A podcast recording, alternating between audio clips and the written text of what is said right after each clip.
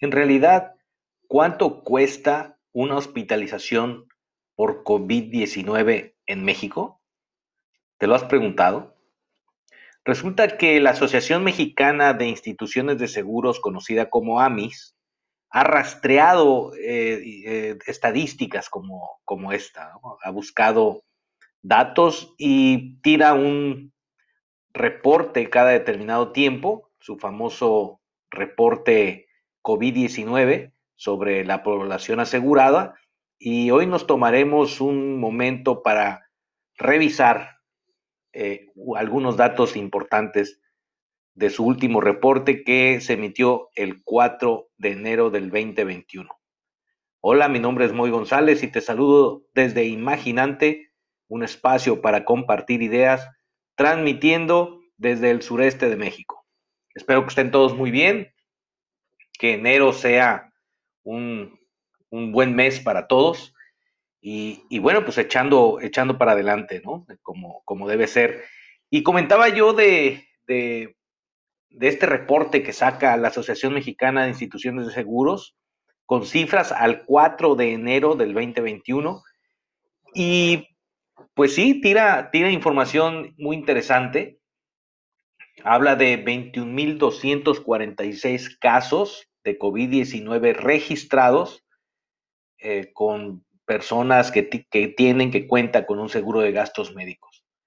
Y de eso, podemos decir, según las estadísticas, que el costo promedio por hospitalización o atención hospitalaria de alguien que padece COVID en México es de 404 mil pesos, un poquito más, 404 mil 701, pero vaya, números redondos, estamos hablando de poco más de 400 mil pesos eh, en promedio el costo por atención médica. No es un costo menor, sí es un monto importante y puede marcar eh, una diferencia, por supuesto, en la economía de las personas, el contar con un seguro de gastos médicos o no.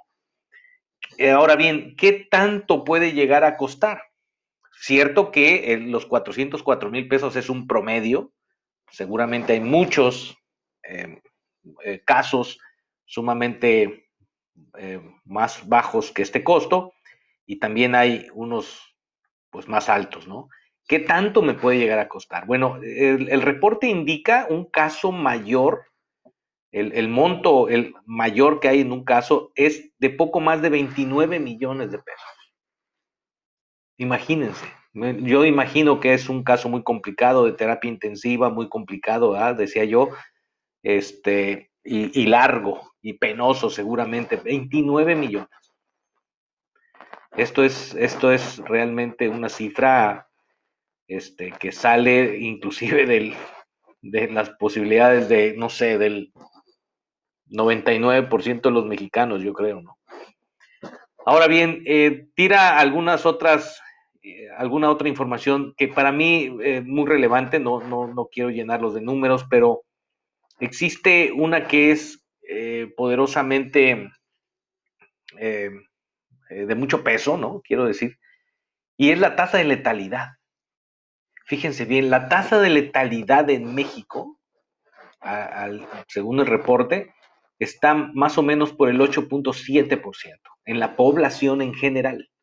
Pero en la población asegurada, estamos hablando que es la tasa de letalidad es del 5%.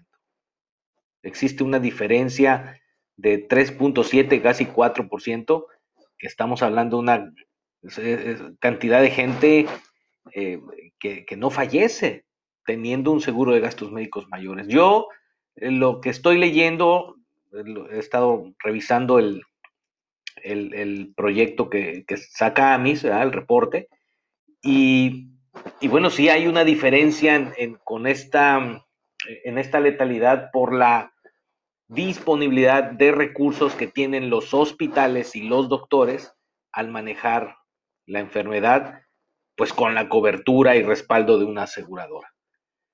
En verdad, este, creo que eh, esto nos lleva a la reflexión de que no es lo mismo enfrentar una pandemia como esta con el respaldo de una aseguradora que sin él.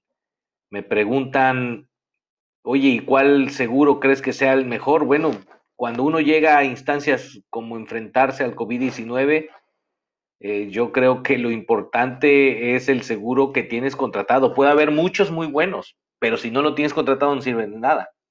Que tengas el seguro contratado, el que sea, y que lo conozcas y que sepas cómo, cómo funciona para que reclames lo que tienes derecho, ¿verdad? Y, hacer que, que la maquinaria trabaje para que responda seguir los procedimientos marcados, avisar eh, oportunamente a la aseguradora y si es posible a la gente con el cual lo contrataste que te va a dar la asesoría indicada para que salgas con éxito del caso, ¿verdad?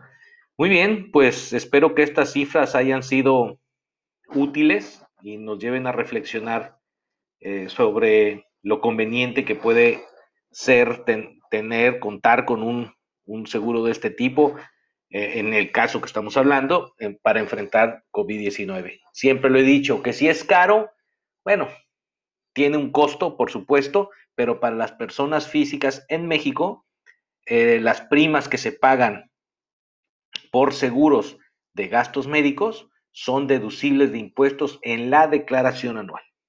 Esto está bien eh, este, especificado y claro en la ley del impuesto sobre la renta en la parte de eh, deducciones personales.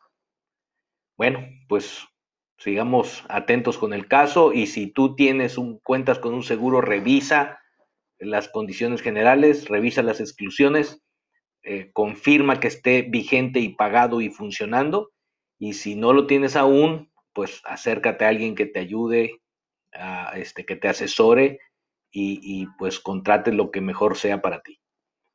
Bueno, pues eh, seguimos en contacto. Mi nombre es Moy González, transmitiendo desde el sureste de México, desde Imaginante. Que estén todos muy bien. Nos escuchamos pronto.